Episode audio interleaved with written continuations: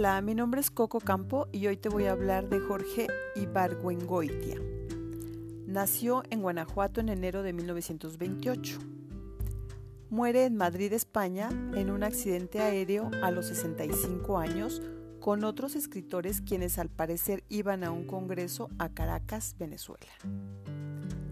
Jorge Ibargüengoitia fue dramaturgo, narrador y ensayista Estudió arte dramático y la maestría en letras en la Facultad de Filosofía y Letras de la UNAM. Y teatro en Nueva York. Becado por la Fundación Rockefeller, fue director de la Escuela de Verano de la Universidad de Guanajuato y profesor en la Universidad de Illinois.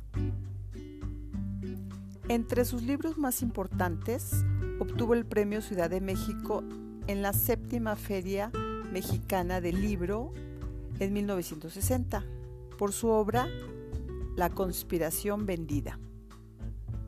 Obtuvo el premio Casa de las Américas en 1963 por la obra de teatro El atentado.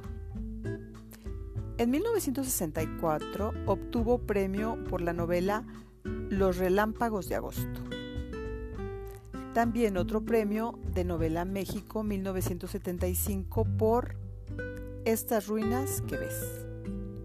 Entre otros libros que escribió se encuentran Maten a León en 1969, Las Muertas en 1977, Dos Crímenes en 1979, Los Pasos de López en 1982 elaboró el ensayo Sálvese quien pueda en el año de 1975. Algunos cuentos, La ley de Herodes, piezas y cuentos para niños, El ratón del supermercado. Hizo el guion cinematográfico La prueba de la virtud.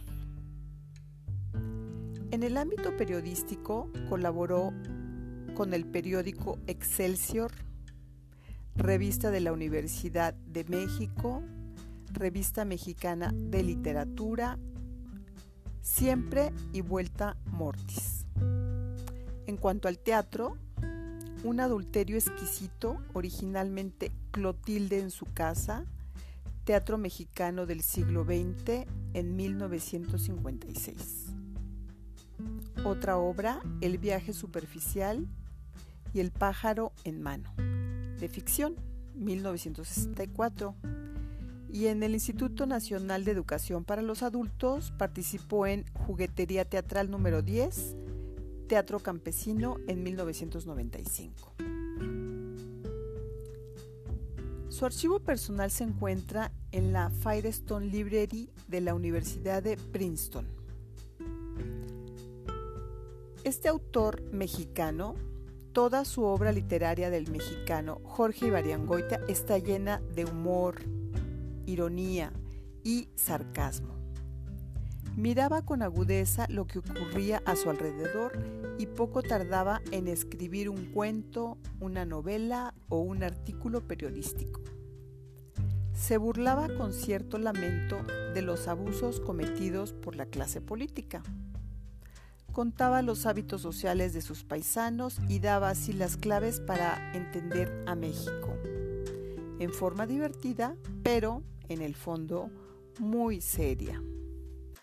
Ese humorismo crítico, esa ironía, como modos de estar en el mundo, de asumir y ejercer la propia existencia, hay echa raíces el halo de escepticismo que rodea su obra. De ahí brota la sátira mordaz ante lo que registra su mirada en el entorno exterior y en el mundo interno, lo que vive y sufre desde sí. En otras palabras, persigue ante todo desenmascarar para acercarse y acercarnos a lo que solemos designar como realidad. Espero te haya gustado esta breve narración de este gran autor. Muchas gracias por tu atención.